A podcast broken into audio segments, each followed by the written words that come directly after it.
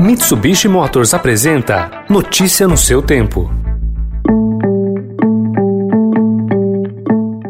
Olá, seja bem-vindo. Começando mais um Notícia no seu tempo, podcast produzido pela equipe de jornalismo do Estadão para você ouvir em poucos minutos as principais informações do jornal. Entre os assuntos de hoje, o orçamento 2021, que vai destinar ao Ministério da Defesa um quinto de todas as verbas do governo federal, os planos da cidade de São Paulo para realizar enterros noturnos, mortes ligadas ao kit Covid, o Campeonato Paulista no Rio de Janeiro e a reação de Bolsonaro, um dia após mais de 500 economistas e empresários cobrarem medidas para o controle da pandemia.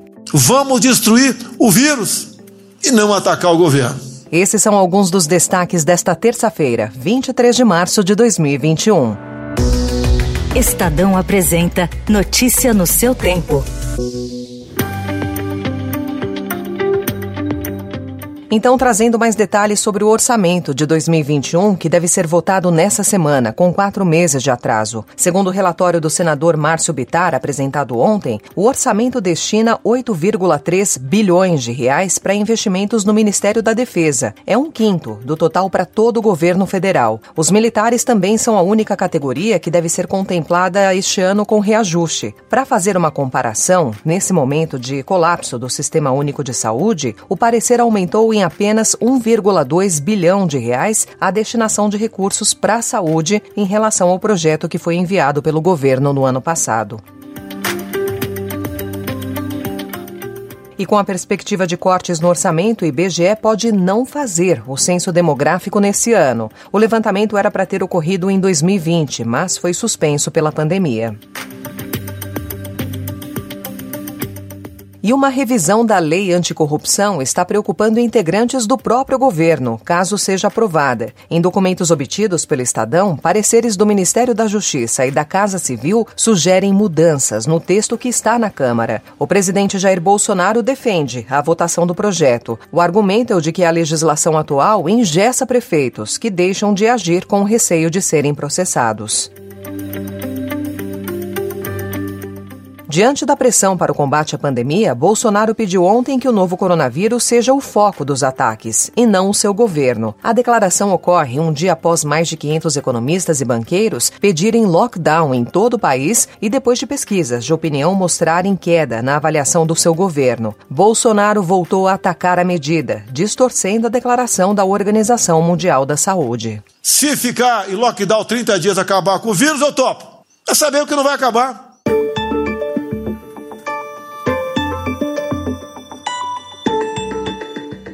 Hoje o Estadão também traz a informação de que médicos apontam o uso do kit Covid como responsável por levar cinco pacientes à fila do transplante de fígado em São Paulo, além de ser apontado como causa de pelo menos três mortes por hepatite. O kit reúne medicamentos como hidroxicloroquina, azitromicina e invermectina, todos sem eficácia contra a doença.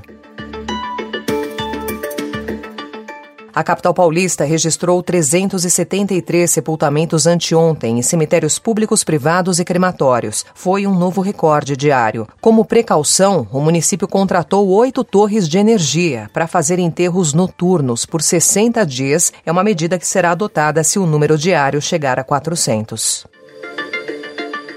Os prefeitos de São Bernardo do Campo, São Caetano do Sul, Diadema, Mauá, Ribeirão Pires e Rio Grande da Serra vão seguir a medida anunciada pela capital paulista e antecipar os feriados municipais entre os próximos dias 29 e 1 de abril. No Distrito Federal, com o sistema de saúde em situação de calamidade pública, corpos de vítimas de Covid têm ficado à espera de deslocamento em corredores de hospitais e até dispostos no chão. Em Belo Horizonte, a situação também é preocupante. A capital mineira não tem mais UTIs para tratar Covid-19. E as prefeituras do Rio e de Niterói anunciaram ontem, em conjunto, que as duas cidades fecharão todos os serviços não essenciais por 10 dias, a partir do dia 26, uma sexta-feira, até dia 4 de abril.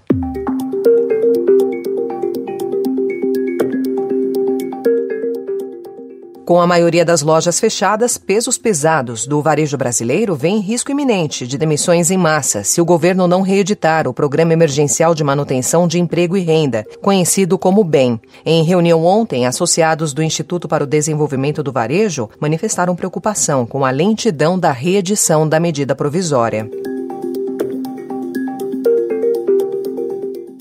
Estadão traz hoje uma entrevista com o ministro das Relações Exteriores. Ernesto Araújo declarou que é terrivelmente injusto o Brasil ser visto como ameaça global por ter se tornado o epicentro da pandemia, que o país sofre discriminação e não recebeu solidariedade de nações ricas na distribuição de vacinas.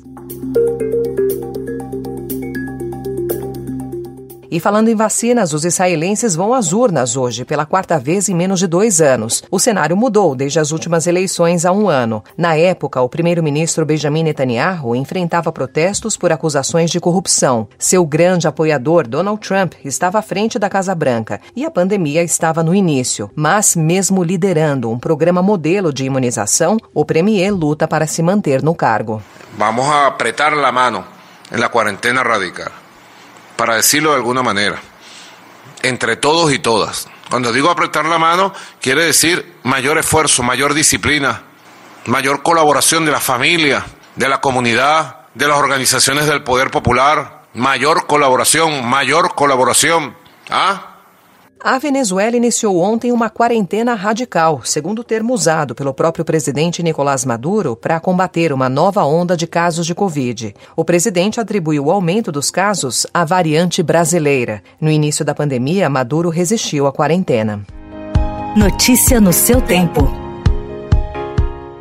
Agora sobre o impasse do Paulistão, que a gente tem informado aqui no podcast. Horas depois de anunciar que o campeonato estaria suspenso até o dia 30 de março, a Federação Paulista de Futebol voltou atrás e marcou para hoje a partida entre Mirassol e Corinthians às 9 horas da noite, em Volta Redonda, no Rio de Janeiro. A cidade deverá receber outros confrontos do estadual.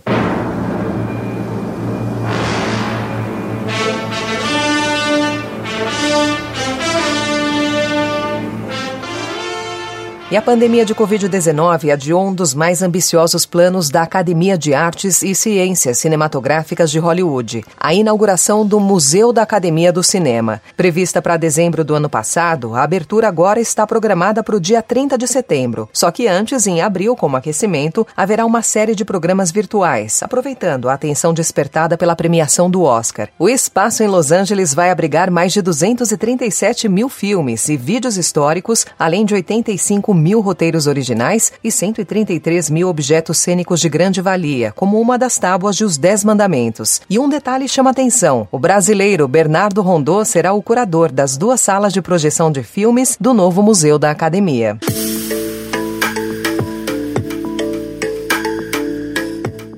Com essa informação, encerramos a edição de hoje do Notícia no seu Tempo, com a apresentação e roteiro de Alessandra Romano, produção e finalização de Felipe Caldo. O editor de núcleo de áudio é Emanuel Bonfim. E amanhã, a partir das 5 horas da manhã, mais um resumo das notícias do Estadão, para você começar o dia bem informado. Obrigada pela sua companhia. Você ouviu Notícia no seu Tempo. Notícia no seu tempo. Oferecimento Mitsubishi Motors.